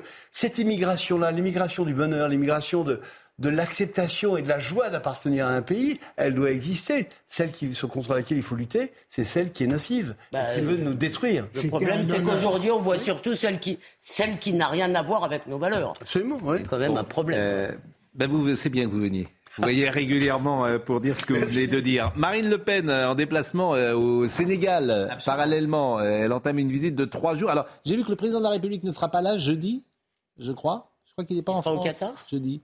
Oh. Je crois, il me semble, hein, qu'il est en déplacement à l'étranger euh, jeudi pour les, la manifestation. Il ne sera pas là. Et euh, Marine Le Pen, qu'est-ce qu'elle va faire au Sénégal? Elle n'est pas là de la semaine, Marine Le Pen. Elle ne pourra pas commenter effectivement ce qui se passe au Sénégal. Elle va rencontrer euh, des membres de l'exécutif sénégalais. On ne sait pas si elle va rencontrer le président Macky Sall. Elle ne va pas parler d'immigration. on veut éviter ce sujet. C'est ce qu'explique le Rassemblement national. Elle va parler d'agriculture et de stabilité au Sahel, notamment. Mm. Voilà. Ah bon Et pourquoi, pourquoi vous, semblez, vous semblez sourire de pourquoi ça Pourquoi elle ne veut pas parler d'immigration Parce qu'elle veut, elle veut pas remettre, par exemple, l'aide euh, au développement en cause. En, le, le, but, c'est pas de se fâcher. Le but, c'est de se créer euh, euh, une image euh, Alors, et de créer voilà. tout ça, non, non c'est pas, c'est pas au programme. Laissez passer consulaire, non. C'est pas au programme. Autant c'est logique que quelqu'un qui. A... Et Gérald Darmanin était allé au, est allé au Sénégal il y a quelques jours pour parler lui d'immigration. Une haute fonction aille à l'étranger, je trouve ça très bien. En revanche, qu'elle aille au Sénégal sans aborder du tout la question de l'immigration, ça me mm. paraît un peu étrange. En tout cas, c'est pas revendiqué par ses équipes. Bon, bah en tout cas, euh, c'était une information qu'on voulait vous donner. Comme on voulait vous donner euh, ce code de la rue à Paris, on va voir le sujet de, de Thibault Marcheteau. Ça, c'est formidable. On, est en légiféré. Ben, sur euh, comment faut se conduire dans, dans, la rue, code de la rue, avec notamment ah bah, des trottinettes, par exemple, à Tel Aviv. Oui, bien sûr. Ah oui, des trottinettes, bien sûr. Tous les délires progressistes existent. Personne ne pense à. Mais, mais la, personne ville de Tel Aviv, à les enlever. Tel Aviv, c'est une ville faite différemment que Paris. Mm. Elle est moins compliquée. C'est des grandes artères. Bon, c'est mm. compliqué un peu dans les villes euh, comme Yafo, par exemple. Mais mm. sinon, c'est quand même. Euh, euh, ça il y, a, beaucoup de pistes cyclables, donc on peut vraiment utiliser les, les trottinettes. Bon, voyons le sujet de Thibaut Marcheteau. Faut-il créer Oui. Pardon. Et Emmanuel Macron est en Espagne jeudi. Voilà. Oui, c'est ça. Hein. Il n'a pas donné le, lieu de destination, qu'il est en Espagne. Tant qu'il n'est pas Baden-Baden, tout va bien. Il va pas voir le général Massu. Thibault, Thibault Mar... avoir un regard distancié sur la journée. Quoi. Thibault Marcheteau. Euh, Thibault Marcheteau, le code de la rue. Ça, ça nous manquait, le code de la rue un couple sur une trottinette, des piétons qui traversent au rouge ou encore un feu brûlé par un cycliste. Ces incivilités sont fréquentes dans les rues de la capitale. Consciente de la situation, Anne Hidalgo propose l'élaboration d'un code de la rue. Chacun tente de trouver sa place, un peu au détriment de l'autre. C'est un peu le bazar. Il manque un code de la rue pour dire comment on se comporte et comment la police municipale sanctionne ceux qui ne respectent pas les règles. Cette proposition est issue de la consultation citoyenne et semble correspondre aux attentes des Parisiens. Il faut légiférer. Les Français, tant qu'il n'y a pas de loi, euh, on fait un peu ce qu'on veut et malheureusement, on a bien vu que là, si on se pose la question qu'il faut légiférer, je pense que déjà, ça veut dire qu'il faut le faire. C'est quand même une bonne idée parce que ça peut faire prendre conscience aux piétons et aux, et aux cyclistes bah, qu'ils ont des responsabilités un petit peu comme tout le monde et que ça, ça comporte aussi des risques qu'il faut, qu'il faut maîtriser quand on prend son vélo quand on va marcher dans la rue, quoi, être conscient de, tout ça. Ce code de la rue devrait voir le jour au mois de juin prochain. Il vise à améliorer la cohabitation entre les différents usagers de la route.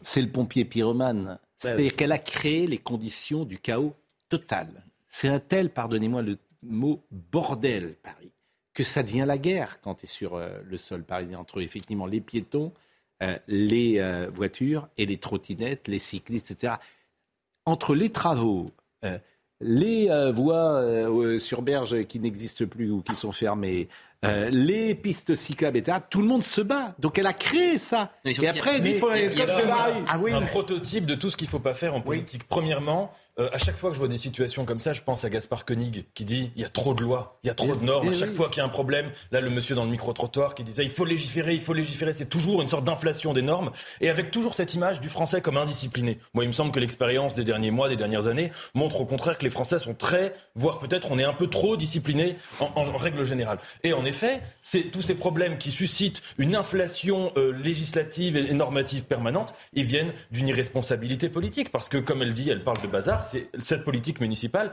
qui a créé les conditions. Non, de... et surtout, est-ce qu'on pourrait nous, est-ce qu'on pourrait nous consulter aussi sur euh, ces embouteillages dont vous avez parlé, sur la laideur, parce que pardon, Elie, euh, mais elle a ajouté de la laideur dans Paris, de la saleté, du, oh, il y a saccage Paris, vous allez regarder, vous verrez tous ces plots en plastique immonde qu'elle met dans notre ville. Est-ce qu'on pourrait aussi être consulté là-dessus? En tout cas, oui. Sur les... Moi, je trouve, vous avez raison, Pascal, parce que c'est très, non, mais c'est très triste, le code de la rue. Mais finalement, on est presque obligé de féliciter cette initiative dans la mesure où elle est amenée à réparer toutes les conséquences de politiques aberrantes. On va multiplier ça. Il y a des travaux qui n'existent pas. Elle n'a pas, créé. Les vélos, c'est une un peu partout. Vous avez un développement des vélos. Je trouve ça très bien. Ah bah, les trottinettes, il y en a dans toutes les villes. Vous trouvez bien des vélos Vous trouvez bien Mais moi, moi je n'ai rien contre que les gens se déplacent en vélo. Vous trouvez bien que la voie Georges Pompidou, il n'y a jamais un vélo qui ah, moi, passe Je suis contre la, effectivement la voie Georges Pompidou. Je trouvais qu'avoir cette autoroute au milieu de Paris, je trouvais ça totalement absurde. Mais rue de Rivoli, très franchement, la rue de Rivoli, c'est il y a deux voies de vélo. Bon allez, on va pas. Les gens qui habitent pas Paris, ils en ont marre qu'on leur parle de plus de gens qui font du vélo à Paris comme ailleurs. Il y a la trottinette qui est à Paris, à Paris comme ailleurs. Et il Alors la trottinette, faut-il supprimer C'est un enfer. Faut-il supprimer la trottinette voilà le sujet. On a des gros sujets aujourd'hui, euh, vraiment en France. C'est du lourd. Et vrai, écoutons des Français qui ont été interrogés. Faut-il supprimer la trottinette dans Paris? Supprimer, pas forcément, mais peut-être euh, avoir un cadre plus réglementaire et que les gens passent comme euh, une sorte de BSR, que ce soit pour euh, le vélo ou la trottinette. Et honnêtement, moi, je, m'en sers et je trouve ça très utile. Donc voilà, quand il n'y a plus de métro, plus d'RER, les noctiliens, c'est pas forcément quelque chose que j'ai que j'ai envie de prendre. Donc là, je prends la trottinette et je trouve que c'est une bonne alternative. Ah oui, complètement. Pour une fois, Anne Hidalgo a une bonne idée. Euh, c'est très dangereux, que ce soit pour les automobilistes, que ce soit pour les personnes qui les prennent. Absolument pas. C'est une grosse bêtise de supprimer les trottinettes électriques. Étant un utilisateur de trottinettes électriques, il y a ce côté pratique où vous pouvez aller au travail avec, vous pouvez rejoindre des amis, même vous balader par exemple. Eh oui, bon. Bah, oui, mais quand vous êtes vieux, le métro, le métro ne marche pas. Les euh, voitures, vous êtes dans les bouchons pendant une heure et demie. Mm. Euh, il n'y a plus de trottinette, il reste que le vélo en fait. Alors moi j'aime la trottinette. Oui. Ah Simplement, oh. je tiens à vous signaler que j'ai pris deux gadins dans Paris en trottinette, mais violent, un qui m'a foutu le poignet en l'air l'autre où j'avais l'arcade sociale ouverte. Donc c'est. Et vous l'aimez quand même, vous continuez quand même. Non, je me suis rabattu sur le vélo. Bah oui, ça, vous avez bien raison. Alors, je connais on a personnes qui sont handicapées à vie d'accidents de trottinette. Mais oui, je connais personne qui soit handicapé d'accident de voiture, mais c'est parce que j'en ai pas dans mes relations. mais de trottinettes, j'en connais deux. Et personne ne trouve ridicule qu'un adulte se balade sur un truc qui est un jouet d'enfant. Et bien sûr. Je suis la seule à trouver ça. Et moi, je suis, je suis d'accord avec. Euh, on peut être très élégant en trottinette. Non, non, nos grands-parents reviendraient. Franchement. Oui, faut se respecter. L'interdiction des trottinettes. Mais je suis pas pour l'interdiction. Je suis pour. En général, je suis pour l'interdiction de rien du tout. Bon. Je suis pas pour interdire. On a parlé. Vous êtes toujours supporter du PSG Mais évidemment. Bon. Et alors, il y avait un petit débat qui nous a amusé. Euh, le PSG, euh, le Parc des Princes. J'ai vu ça. Oui. Vous avez vu le Parc des Princes. C'est-à-dire qu'on veut bien l'argent du Qatar. Le Parc des Princes. Vous trouvez que c'est un monument national Non, c'est pas un monument national. C'est pas Versailles, c'est pas la Tour Eiffel. On peut faire d'autres stades. Je pense que les Qataris vont peut-être faire un autre stade. Oui, sauf que, sauf, sauf que l'ADN du Paris Saint-Germain, c'est précisément le Parc des Princes. Ce qui n'est pas le cas de C'est important, Geoffroy Guichard pour les Stéphanois. C'est important, euh, le vélodrome pour les Marseillais. Mais ils ont une culture plus importante parfois, ou de jeu, ou de victoire, ou ce qu'a pas le PSG. Le PSG, c'est le Parc des ah Princes. mais Pascal, le problème, c'est le Qatar. Oui. Mais le problème du Qatar, où on le prend dans son entièreté, ah oui où on le prend pas. Bah, c'est ce que je C'est-à-dire que si on le prend dans son entièreté, on conteste les jeux, les, les, la Coupe du Monde au Qatar. Bien sûr. On conteste Tout. la construction de ces stades qui ont fait des, des, des morts au Qatar. les on hôtels conteste les hôtels qui sont euh, pris par le Qatar. On conteste Mais il faut être cohérent, c'est ce que j'ai dit si, tout à l'heure. Euh, et on conteste la corruption Mm. euh, à la Cour européenne. On conteste. Oui, enfin, ils n'ont pas le monopole de la corruption, Ils n'ont pas le monopole existe. de la corruption, mais enfin, ils en font partie. Si on accepte le Qatar. Dans le cinéma ben voilà. français. Non, ils sont pas là, non. Bon. On peut poser une question. C'est dommage d'ailleurs. Bon, oui. Ah oui, bah, bah oui, C'est exactement. dommage, on aurait plus de pognon. Bon, euh, on va parler de Claire Chazal, ça, parce que ça, vous, par exemple, euh, quand un film, euh, je veux dire, vous avez des problèmes de financement, Ouais. euh, bon, vous faites euh, du lobbying, vous appelez les ministres, vous appelez euh, Non, le les ministres, ministère de la Culture. Non, ou- non, non, bah, on appelle des particuliers, mais pas des. On, on a... Ah oui, peut-être, oui, on Ça vous arrive parce que- Ah oui, quand on a un film qui vous tient très à cœur, je me souviens par exemple sur Jérusalem, sur Action Flowers, dont on a parlé tout à l'heure, sur des films vraiment qui sont des, des films importants euh, pour. euh, qui ont, qui, ont, qui ont un rapport euh, avec la politique, avec la nation, Hmm. on peut parler au, au ministre de la Culture, qui souvent euh, a- ne fait pas grand-chose, parce qu'il a quand même, euh, il est pieds et poings liés par des commissions. Parce que là, j'ai lu le papier euh, dans le Parisien hier. euh, Claire Chazal, elle a appelé, paraît-il, tout le monde pour regarder son émission. Donc, Mais pourquoi on l'a viré, cette euh, pauvre Claire Chazal? Eh ben parce qu'elle faisait trop d'audience. Quand on fait trop d'audience, maintenant, on te vire à la télé. Il y avait trop de gens devant la télé. Il y avait trop de gens devant la télé. Donc France Télévisions a dit c'est pas possible. Il y a trop de gens qui regardent son émission. Non, mais parce que ça marchait pas très bien. oui, voilà, hélas. euh, donc c'est 4%. donc, Malgré euh, la pétition d'artistes en sa faveur. Voilà, ça donc suffit euh, pas. Il y a eu une donc, pétition euh, d'artistes? Oui. euh, oui, donc, euh, donc elle faisait une émission qui s'appelait Passage des Arts, euh, qui était euh, diffusée, euh, je crois, c'était tous les soirs, euh, Passage Oui, je connais, ouais. Vous êtes peut-être d'ailleurs passé. Et puis alors, fallait aussi, bah, disons-le, fallait donner une petite récompense à Pierre Lescure, parce qu'il est venu. Alors qu'il a Ah rien. ben Pierre Lescure, Pierre Oui. c'est un phénomène. hein. mais, mais- mais c'est un phénomène, Pierre, vous le confessez, parce qu'il a apporté le il festival sert à de rien, Cannes. Il est partout. Oui, absolument. Il sert à rien. Il a même été en haut des marches du festival de Cannes. Moi, je me demandais pourquoi. Je me disais, mais qu'est-ce qu'il fout là, ce brave garçon? Il est, c'est un, gentil garçon. Hein. Il est partout. Il est là, il arrive à vous pensez que c'est un gentil garçon Dès qu'il y qu'il y a un poste d'un co- hop, il y va. Et en même temps, il est très sympathique. Oui. Et Il donne un euh, peu des leçons de maintien et d'élégance voilà, à tout le monde. Il est là, il est- il est là. Et Je- puis lui-même, bah, il a- soir là sur. euh, ce- ouais, c'est ça. Oui. Euh, ce qu'il dit euh, pourrait être dit par à peu près n'importe qui, mais il le dit avec beaucoup de conviction et beaucoup de, beaucoup de, de sympathie. Il est sympathique cet homme. Mais les gens, que- les gens inutiles sont assez souvent chaleureux. Euh, oui, oui, c'est vrai. Ouais, ouais, ouais. Ah bah dites donc, le voilà habillé pour les trois prochaines habillé. saisons. Il n'avait hein. pas besoin d'enlever son, que- ouais. son smoking pour le festival. Oh là là. Non, mais ce qui m'amuse toujours, c'est les gens qui donnent des sons d'élégance et puis qui sont, voilà, qui sont dans toutes les rouages de la République, tous les fromages. tout ça. Ouais, ouais. C'est ça qui me, me fatigue un peu. Mais bon, c'est pas grave. Là, il a 11 ans, il prend la place de Claire la Chazal, il a 11 ans de plus qu'elle. je. Bon. Mais comme disait Il pourrait dire que c'est bon, voilà. Je une pense. On, va voir, peut-être qu'il va relancer l'audience. alors ça sera bon. dès Sur le dimanche prochain. cinéma. Il animera une nouvelle émission baptisée Beau geste, Oui, c'est pas la ce même. qui correspond vraiment à. Enfin, cela dit, il y a quand C'est même. le concept. Ouais. Il pique la place d'une concert, Beau geste. Ouais. Il y a quand même une bonne Non, c'est nouvelle, c'est que malgré les Oui. appels partout, puisque j'ai Oui. pas lu l'article, mais Oui. vous me dites qu'elle a appelé partout, Oui. bah, ça n'a pas marché. Mais non, ah, mais, mais vous savez- Alors ça, c'est intéressant. Mais- Ça n'est mais- pas fini. Mais elle s'est. Moi, moi, on m'a rapporté qu'elle elle s'est parfois étonnée. Elle n'était pas ministre de la Culture. Et elle s'est étonnée. Dans, euh, on lui a dit Mais comment ça se fait Je suis pas ministre de la Culture, etc. Et on lui aurait répondu Bah oui, vous avez appelé tout le monde. Donc, euh, M. Macron n'aime pas ça. Ça, c'est plus. Non, ça, bon. Mais c'est un... Faut pas- Il y, a- il y a un truc de base qu'on sait bien, c'est que ceux qui dirigent n'aiment pas qu'on leur fasse qu'on fasse pression. fasse pression sur que vous soyez, que vous appeliez président de la République ou euh, au sommet de la pyramide. Même grande temps- entreprise, généralement, c'est contre-productif. En même temps, si la compétence maintenant devient un critère pour être ministre, Oh non, on n'aura plus grand monde. pas. Bon, puisque Pas vous allez là, puisque Décidément. oh, et ça taille hein, ici. hein. Oui, ça y va. Oui, je, je suis épaté. Moi, je vais venir plus souvent. hein. Bah, bon, et vous préparez, vous préparez quelque chose en ce moment? Vous avez Oui, un, film sur le feu? préparation. Oui. Un film s'appelle Héros.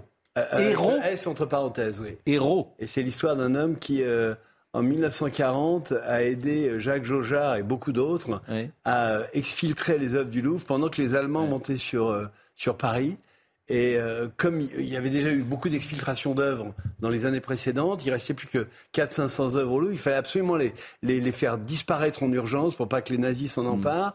Mm. Euh, Jaujard, le, conservateur, a pris beaucoup d'hommes qui étaient sous la main, et en particulier un gardien de nuit qui était là, auquel il a demandé euh, s'il pouvait partir. Ce gardien de nuit lui a dit, mais moi j'ai une famille, j'ai six enfants, et je suis d'accord, mais je pars avec eux. Et ce gardien de nuit, c'était mon grand-père. C'est ça l'information. Bon, vous avez vu quand même que le cinéma français est en pleine euh, déconfiture, si j'ose dire, avec euh, des scores très très faibles. Et puis en même temps, je vois qu'Avatar et va être à 10 ou 15 millions. Donc quand on propose quelque chose, moi j'ai pas vu Avatar. Oui, mais ça veut dire que les gens, c'est pas ils ne sont pas, c'est pas tant qu'ils n'ont pas envie d'aller dans une salle de cinéma, c'est ce qu'on leur propose peut-être n'est plus au bout du jour. Peut-être qu'il faut que vous fassiez votre révolution mais évidemment, parce qu'il faut ah que. Oui. Pardon. Peut-être. il y a des bons films français. Le film sur Simone Veil a très bien marché. Novembre a très bien marché. Le film sur Simone Veil a très bien marché. Oui. Novembre a très bien marché. Oui. Donc, quand il y a des films Mais parce que c'est des films ambitieux. Voilà. mais le film, la comédie française. Alors ça, j'ai l'impression que ça marche. Bah, plus. On a encore fait bon Dieu à cartonner. film français oui. qui raconte une histoire entre Simone Veil, c'est un bon exemple. Simone Veil, J'espère le film que je suis en train de préparer. Ces films-là ont une chance de marquer le marché. Le, le, problème, c'est effectivement que Aujourd'hui, quand on veut voir une sympathique comédie française, on va sur euh, une plateforme et puis euh, on se la voit tranquillement à la maison. et puis il y a une chose euh, qu'on entend beaucoup, c'est 15 euros la place. Mais c'est oui, Et de fait, je pense qu'à partir du moment où il y a cette concurrence avec les plateformes, ça fait que quand on va au cinéma, c'est ritualisé. C'est un film dont on veut se souvenir et c'est un acte particulier. Oui, mais je supplie pour que, que que les, surtout la, jeune génération, les jeunes, ne perdent pas ce plaisir eh d'aller en bande avec sa copine, avec son copain au cinéma, parce que c'est un truc qu'on n'oublie pas, alors qu'on oublie, bien sûr, ce qu'on voit à la télévision, ça part euh, dans le flot de nos pensées.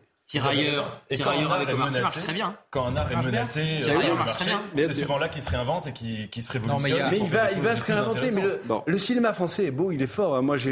Euh, on peut discuter quand même. Non, non, non. Élie, pardonnez-moi.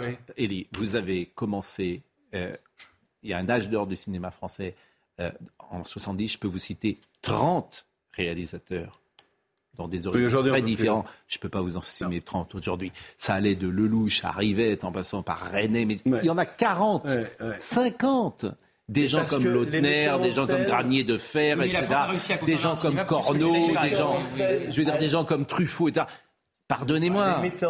aujourd'hui, et plus les comédiens n'étaient pas ce qu'ils sont devenus aujourd'hui, c'est-à-dire des, bons techniciens qui mettent en scène, qui réalisent.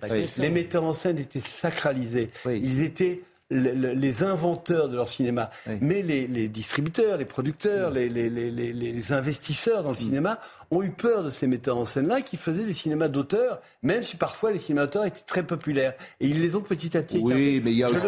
C'est parce qu'ils nous donnent des leçons enfin bon, morales. Honnêtement, il y a aussi. Euh, on a enlevé le scénariste, on a enlevé le dialoguiste. et on pourrait dire que la toute-puissance du réal pose problème. Oui, et c'est aussi parce qu'ils nous donnent des leçons. De temps en temps. Je pense que c'est exactement le contraire, Pascal. Pardon. Hein. Mais je pense que c'est le contraire. C'est-à-dire que les grands, je ne parle pas des metteurs en scène qui euh, fabriquent des petites des, séries. Bon, enfin, sauter par travailler avec des, metteurs en scène. En scène sont des gens qui apportaient un souffle à leur film et qui avaient aussi le sens du public. Mais je veux dire, un grand metteur en scène, je pense à, je pense à mon ami euh, Gérard Rouy, euh, qui a été massacré par la critique pendant toute sa vie hmm. a laissé des, des films qu'on n'oubliera pas et, qui, et, que les enfants de nos enfants Oui, mais aujourd'hui, le, film, le cinéma veut nous donner des leçons de morale, nous dire ce qu'il faut penser, nous édifier sur ceci et sur la. J'en ai ras-le-bol.